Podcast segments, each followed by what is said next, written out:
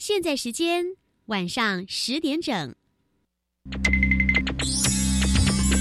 Hey guys, this is National Education Radio。欢迎收听端端主持《青春创学院》。嘿，你对科技的未来想象都来自哪呢？看科幻影片啊，那科技可以影响你什么？带来生活便利啊。那可以为你自己创造什么？我想造一个自动弹出我心情的乐器。日常小念头，未来有看头。你的突发灵感可不是做梦，而是可以完成的梦想。马上来加入今晚的青春创学院。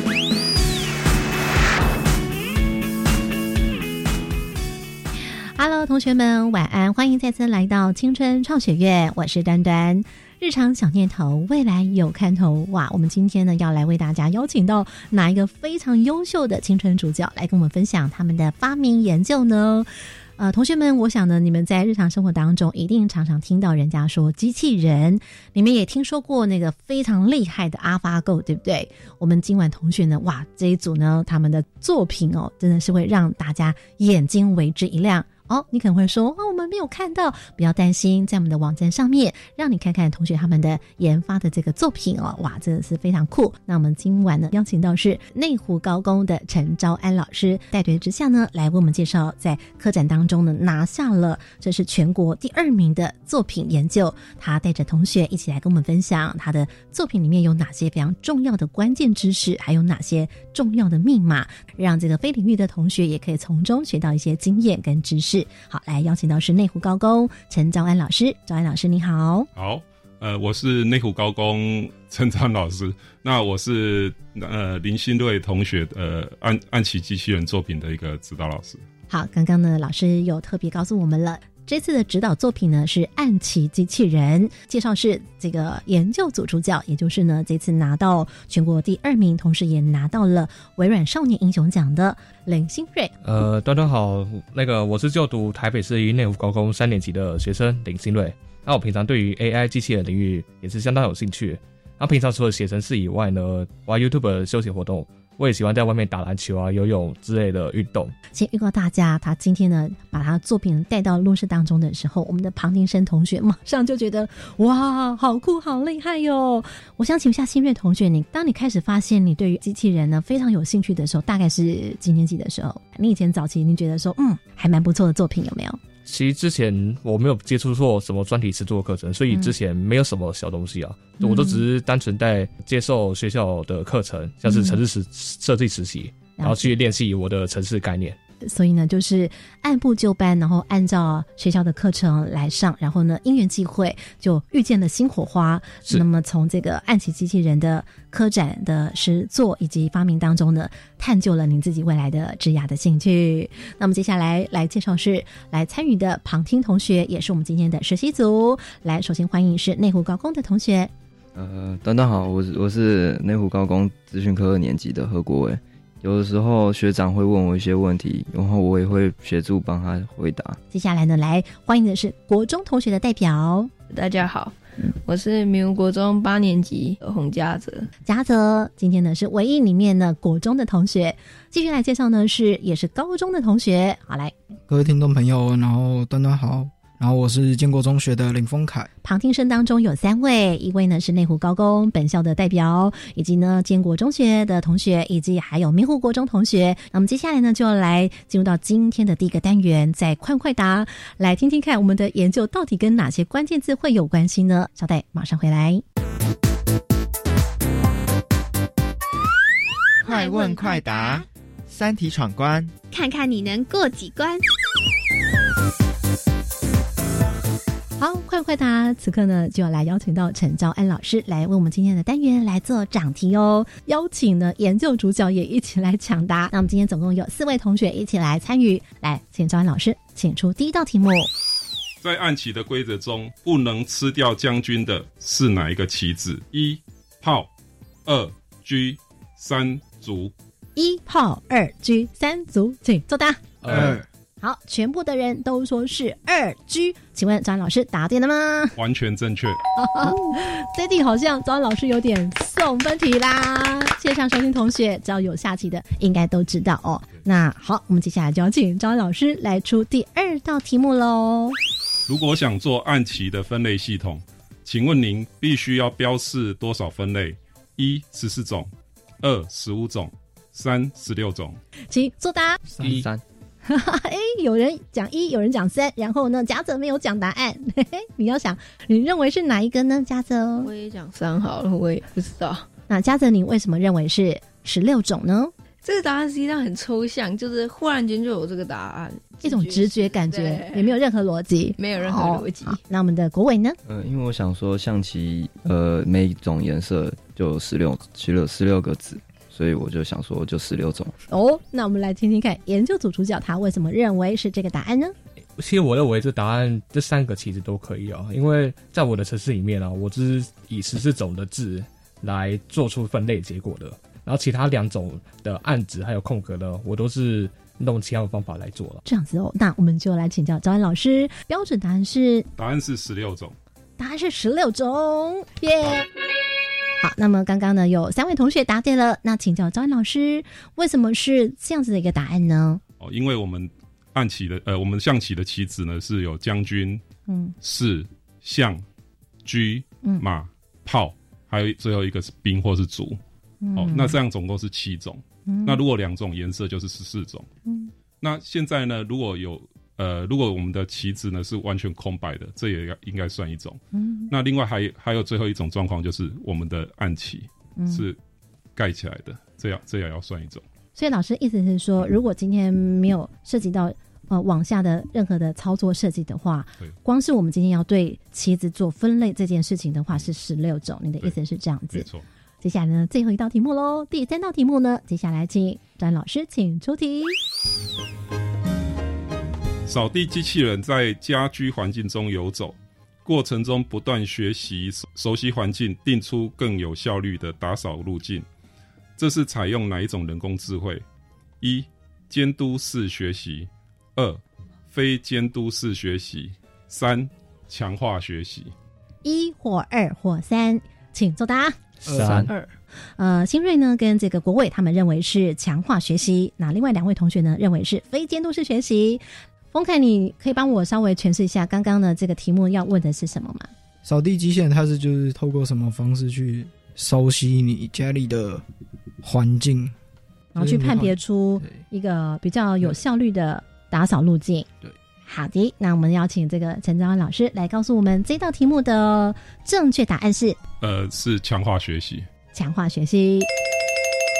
研究组同学跟国伟同学他们答对喽，请新锐同学来帮我们解释一下好吗？这个机器人呢，它是透过环境的资讯去决定它要去做什么动作，嗯然后动作会回馈给他给他的结果，会让他决定说他下次到底该不该做这件动作，就是达到一个学习的概念啊。这这种方式都有点像是强化式学习了。但是刚刚讲的两个选项，监督制和非监督制，也有点关系到。但是如果要讲最正确的答案的话，比较偏向于强化式学习。新锐同学刚刚的解释正不正确呢？张老师，完全正确。好，老师呢会想要出这道题目的原因用意是如何？因为在我们在人工智慧来讲，哈，已经是现在已经进入应用的阶段。居家的一些电器里面，哈，嗯也多多少少都有藏有一些人工智慧的在里面。是像扫地机器人，它就是嗯哦，扫地机器人它在进行打扫工作做之前，它先要把这个环境做一个熟悉。嗯那如果是透过人的训练的话，那往往它没办法去规划出一个很好的路径，它会有加入人的意思。嗯所以，我们今天让他做强化学习的话，他可以自己去游走这个环境，去规划一个路径出来。那这样也是减少人的负担。因为我们先前节目当中曾经跟同学们曾经以监督式学习跟非监督式学习来做一个主题的介绍。如果同学想要去辨别最大的差别是在哪里呢？呃，所谓监督式学习，就是说它会有一一定的训练样本，会有个题库，对，会有个题库。那非监督式学习就是说，它并没有一个人去主控它，它是要可以自己去。所以强化式学习，嗯如果说你说它是非监督式学习，也有人这样讲啊。啊，是那只是说强化式学习多了一些不一样的方法，像 Q learning 啊，或是哦，嗯这个可能是多出来的一些名词，Q learning 啊，或是一些 Alpha Zero，基本上它也是强化学习的一种。嗯，如果呢稍微小小复习，就是说监督式学习，比方说今天呢有很多的水果，里面有这个凤梨，有苹果，那一个题库就告诉他这个是凤梨，这个是苹果，让他先知道这是凤梨的样子，这是苹果的样子，然后来去训练出好，那现在我拿出来的这个到底是苹果呢，还是凤梨呢？是苹果，不是苹果，是凤梨，不是凤梨。呃，端端讲的前面那一个就是呃监督式学习的一个基本操作模式，就是说我会将呃我要分类的东西，嗯。哦就把它先分类好，嗯。哦，比如说我是用照片的形式啊，或者是说现成现成嗯。我就用摄影机去拍，嗯，然后我就说哦它就是苹果，了解，这是第一类啊，然后第二个就是柳丁，哦嗯就是一个分类，哦，然后橘子就一个分类，是。然后我再把它丢到一个系统里面做训练，OK，那训练出来它就变成一个模型。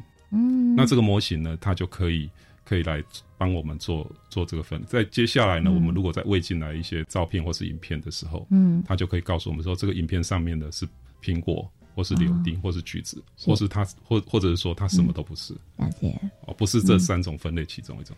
那请问什么时候呢？是我们认为一定要以强化学习来做训练的？呃，监督式学习它有一个问题哈，就是说它会有一个局限性，嗯。它会局限在就是说你训练的样本里面。嗯。那强化式学习它就比较没有局限性，比如说我今天、我今天把一台车子丢到马路上去，嗯。让它学会自己去在这个环境里面去游走，嗯哦，在公路上行驶。嗯那这个东西，如果你要让它变成一个自动车的话，你不可能就是用监督式学习。嗯万一说他遇到一个状况是他没有学习到的，嗯，那可能就会有一些问题出来。了解。啊，所以强化学习在这个部分，它就会会有它的一个优势存在，嗯，这样听起来，强化学习跟非监督式学习真的挺像的哦。挺像的。好，但无论如何，为什么会出这道题目呢？因为清瑞同学他的研究跟什么有关？是监督式学习、非监督式学习，还是强化学习呢？其实监督式学习和强化学习都两个都有。嗯，但是特别强调强化学习，对不对？呃，是啊，是。为什么呢？呃，因为我们对我们人工智慧有采用强化学习的方式去拿它去学暗棋的策略，嗯，有尝试试试看的。了解。好，快问答呢，今天呢单元在这边先暂告一个段落，我们在待会呢就要来正式进入到这个作品的亮点介绍，以及来听听看我们同学在当时为什么会来做了暗棋机器人的介绍呢的这个研究。我们稍后马上回来。灵光感应盒。好，那么今晚呢，来邀请到是内湖高工的林新瑞同学，特展当中，呃，拿下了全国第二名，同时也拿下了微软少年英雄奖，在这边要非常恭喜他！我们要听听看新瑞同学呢，来告诉大家，这次呢，你的这个作品名字，你给他的一个标准正式的名称叫做呃，智慧物联暗棋机器人智慧物联暗棋机器人。是所谓机器人，可能我们想象的是哦，头啊、身体啊、脚啊，全部都是，还是你是做机器人的其中的某一个部分？哦。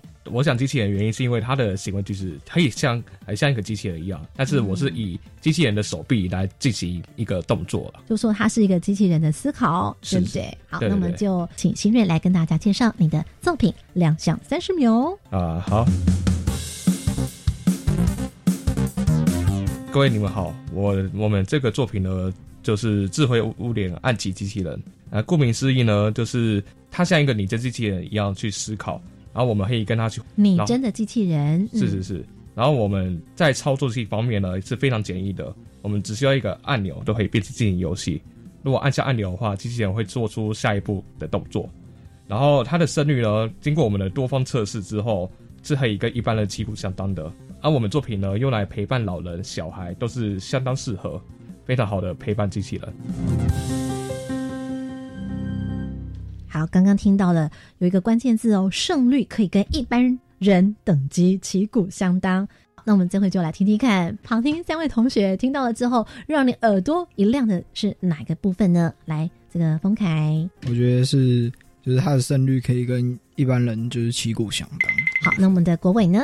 呃，应该也是胜率的部分，呃，因为我其实也跟这个机器人也有下过棋，然后差点输。听众朋友有没有听到？原来我们今天这位旁听同学在之前的时候曾经跟他对弈过，对不对？那我们接下来听听看嘉泽。呃，除了关于他的胜率以外，我觉得刚刚有提到说陪同，就是一般人在无聊的情况下，如果这个机器来陪伴的话，也是一个很不错的一个选择。哦，你听到了，它可以陪伴家中的老人跟小孩。听众朋友呢，有没有 catch 到这个重要的关键字眼呢？请问一下我们的三位同学，有没有哪一位听到这样子之后，你认为做一个能够胜率跟一般人旗鼓相当，还能够陪伴家中的老人跟小孩，一按钮呢就可以进行游戏？你觉得这个困难在哪里？来，我们的丰凯，你觉得？我觉得最难的不是让他胜胜率能跟一般人一样旗鼓相当，我觉得最难是让他胜率降低成跟一般人旗鼓相当，因为电脑运算能力真的是真的非常强大，你要让他跟实一般人的实力差不多，那真我觉得那真是一件就是需要去多琢磨的事情。新锐听到之后，你的心里面冒出的想法是？嗯，我我很喜欢这样的想法。对啦，其实那个我有一个想法是想要让机器人自己去收集它的的胜率数据，然后去想去去评估使用者状况，然后去调整自己的等级啦，然后让来让那个使用者有自己有一个良好的体验。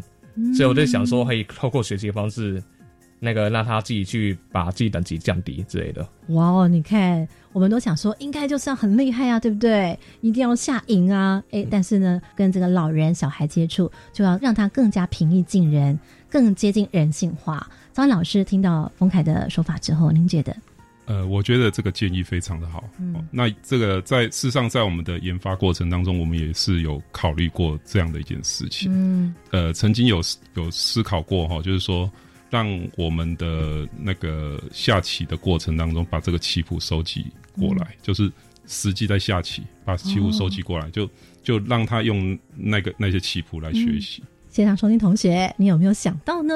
这也是大家集思广益，每个人都会有一些不同的想法，那也就形成这个作品的风格。待会呢会听听看旁听同学他们在看到了新锐呢他所做的这个暗棋机器人的操作之后，看到了这些动作之后，有些什么样的想法呢？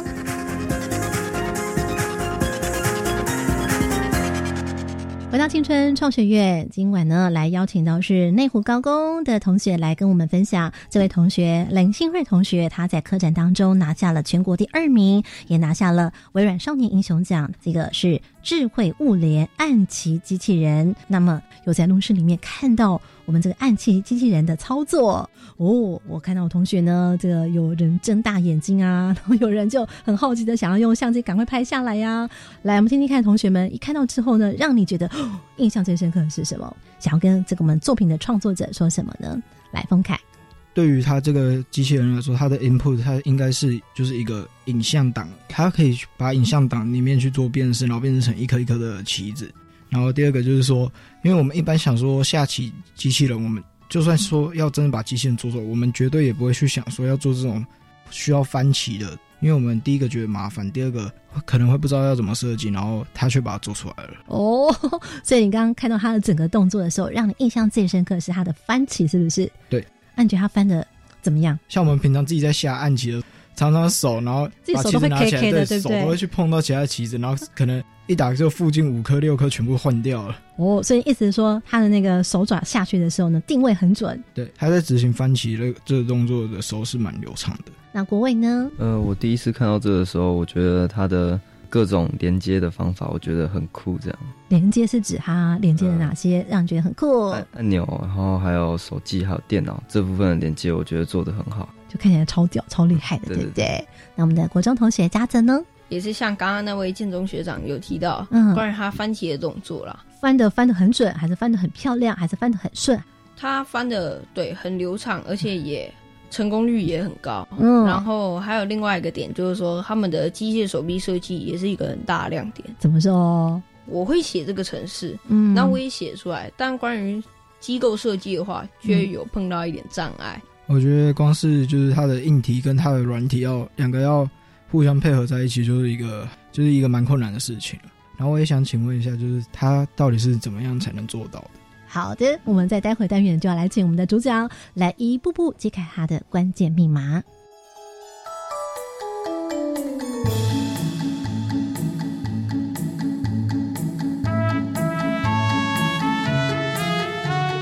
那我们就要请问一下新锐同学，究竟刚刚同学们觉得哇，好酷的这样子的一个结构，那么到底是一个怎么样的操作流程呢？来，呃，我们使用者按下按钮后呢，我们手机上面的摄像头。的影像会去传到我们的电脑上去进行一个辨识棋局的动作，嗯，然后再把辨识棋局的结果回传到人工智慧的函数里面去做一个判断的决策动作，嗯，就是要判断到底要怎么样下，下到底要怎么步下下棋，然后嗯。再给机器手臂知道，然后机器手臂再把动作给呈现出来。了解，所以这个作品当中呢，您必须要解决它的整个架构有哪些的软硬体要来做结合。那些连接呢，都是我们是利用 AIoT，也就是智慧物联网的概念去架设我们的系统的这个 AIoT 指的就是智慧物联网，嗯也都是 AI 加上 IoT 所结合的架构。好，那么所以这里面包括了哪些技术层面呢？呃，我们包括那个暗棋对弈的人工智慧，还有暗棋棋局的影像辨识，然后还有我们正指机器手臂的设计的技术。好，包括了 AIoT 的系统结构，它的人工智慧怎么样去判断下棋，是，那可能跟演算法就有关系了，对不对？对对对，那棋局的影像辨识，嗯，刚刚同学也特别讲到说，你的影像辨识很酷，是是是，对，好好，就是我们也是用演算法来去做辨识的啊。嗯，刚刚就像丰凯说的，要把硬体、软体结合在一起，很不容易哦。你觉得要完成它，需要具备的能力会有哪些呢？我觉得，因为我的作品有包括了人工智慧、影像辨识，还有系统架构等软体的人工智慧、影像辨识跟系统架构的、嗯的软体知识。嗯然后我站在当然一定都要有城市设计的能力。嗯然后啊，我的城市语言主要是用 Python 来写啦，Python，嗯哼，Python。然后那个城市逻辑你也要够清楚，然后数学方面也一定要好啦。嗯然后也要了解背后的技术，像是那种演算法，还有深度学习等背后的原理。然后在硬体方面呢，你要熟知电路设计、3 D 绘图或 Arduino 应用的技术，然后可以开发一款实体的机器手臂。了解。好，刚刚讲到了这个同学，你这一次的完成作品是用 Python 语言来写，对不对？是，那你刚刚讲到逻辑要清楚，为什么呢？因为那其实那个流程你都去想好，到底是要怎样，流程想好就是跟逻辑有关啦。所以换句话说，是不是有点很像是整个判断的流程？是是是，他怎么样辨别，然后怎么辨识，接下来要做什么样的动作？嗯这整个一系列的操作，清楚的逻辑，对，清楚的思维逻辑。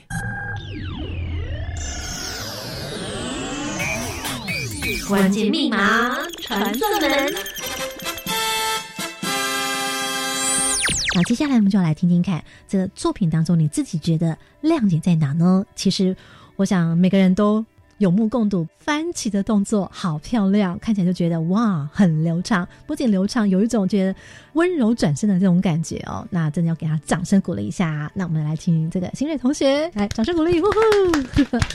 应该是很多评审看到你这个也都给你很大的肯定吧，啊，新锐对对？对对对，他们都怎么说？呃，他们都说哦，那个番茄做的太精简了吧，我都没想过有这种方法哎。所以到底是什么方法呢？来，我们这回就来请这新月同学来跟我们往下来分享一下。像是那个机器手臂啊，那个番茄，我是利用一个齿轮叫做斜切齿轮来斜切齿轮来进行一嗯个番茄的动作。嗯然后这个东西我当初也完全没碰过，是我那时候有一天在到处晃晃，就是在那个教室里面在走走一走之后，然后看到我同我另外一个同学的作品，它上面的零件，我看到那个我就看到斜切齿轮这个零件了，我想说，哎，这那东西太特别了吧。怎么样特别啊？就是我没看过那种斜斜齿轮，一一般齿轮都是平平的，嗯然后那个齿轮都是凸起来。我想说我没看过这种零件，嗯我就问他说那那干嘛的？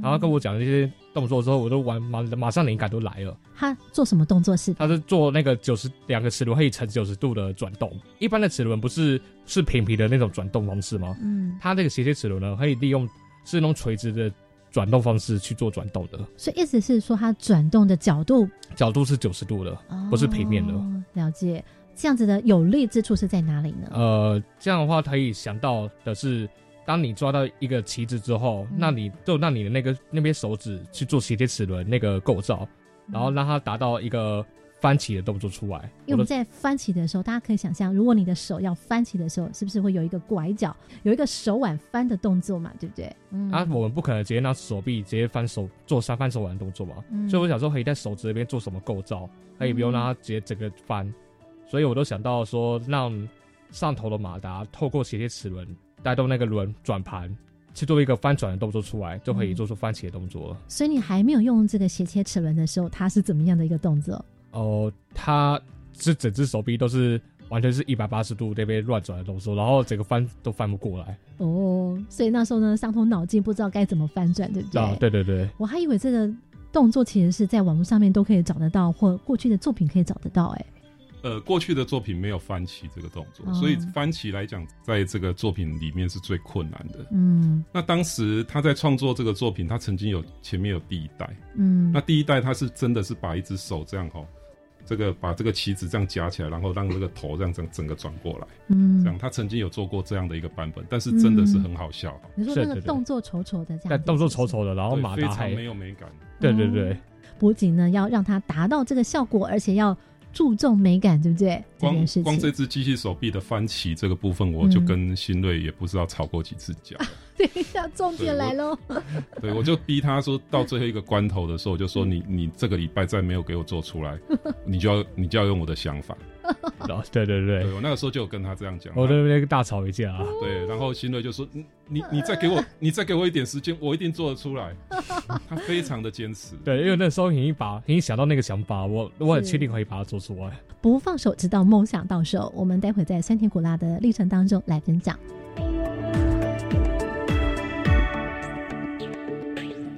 所以呢，其实应该这么说啦，同学有自己心里面的追求，对不对？是不是这样子？哎，是对对。你的追求是怎么？然后来描述一下那个中间的过程。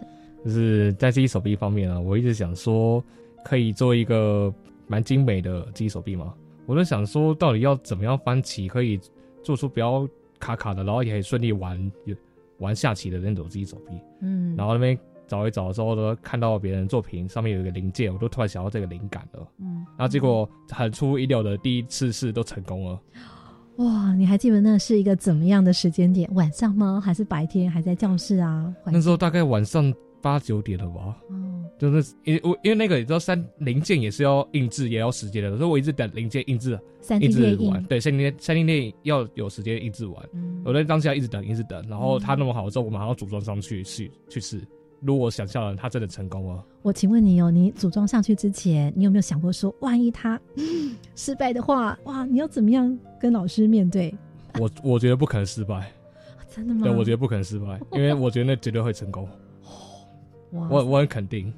对，其实，在我们一些工业的老手里面哈，都有他这种感觉过了，就是说，当你你熟悉。某一种技术收集到某一个程度的时候，嗯，当你已经有个构想，你就知道能不能成功了。嗯，我想他是有这一段时间的磨练的。那也因为说他有这样的一个坚持哈，所以他这个作品几乎百之百分之九十九点九都是他自己做的，从无到有，对不对？对，嗯，主要都是在手腕的方式啊，因为老师那个方式会让手腕整个翻转，翻转了之后，旗子会在很高的地方掉下来。我觉得动作真的很不人性化。都很不像人类啊，就可以在那个指尖那边做一个机构，嗯，然后让他直接在那边做番茄动作，因为人类也是在棋盘上面直接做番茄动作啊，也不是他不会直接抬起来了这样这样的概念。好，但据我了解，其实张安老师呢，你会觉得你的方法也不赖啦，吼，应该是不错了。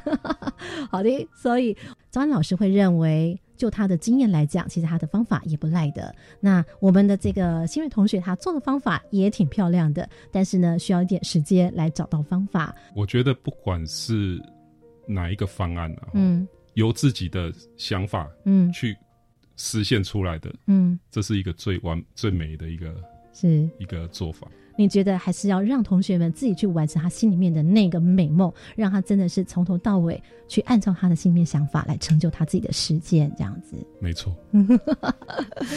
好，老师呢，可不可以分享一下什么样的养分对他来说能够成就今天？一年级升上二年级这个同时，他的城市一些基础语法哦，他是可以的，嗯，也可以写出一些简单的一些逻辑出来，嗯哼。但是如果就演算法来讲，哈，他还是不够。所以那个时候，我曾经有一段时间，我是呃，大概在前面几个月吧，我是有逼他去考 APCS，所以 APCS 就是大学城市设计能力的那个先修检定嘛，哈，历届有很多试题可以解，那可以透过这个过程呢，训练他的演算法。嗯，所以那个时候，新锐他很希望投注在这个专题，嗯，但是我我认为他的基础是不够的，嗯，所以我我就逼他说一定要去参加。事实上也证明啊，就经过这段的训练哦，他确实在城市能力是有提升非常的多。当他找到火花，想要去成就这个作品的时候呢，也就水到渠成了，这样子。好，清晨创学院上半年节目播毕，感谢您的收听，欢迎搜寻本专关键字端端主持人。同时非常感谢内湖高工师生还有旁听同学，我们明年。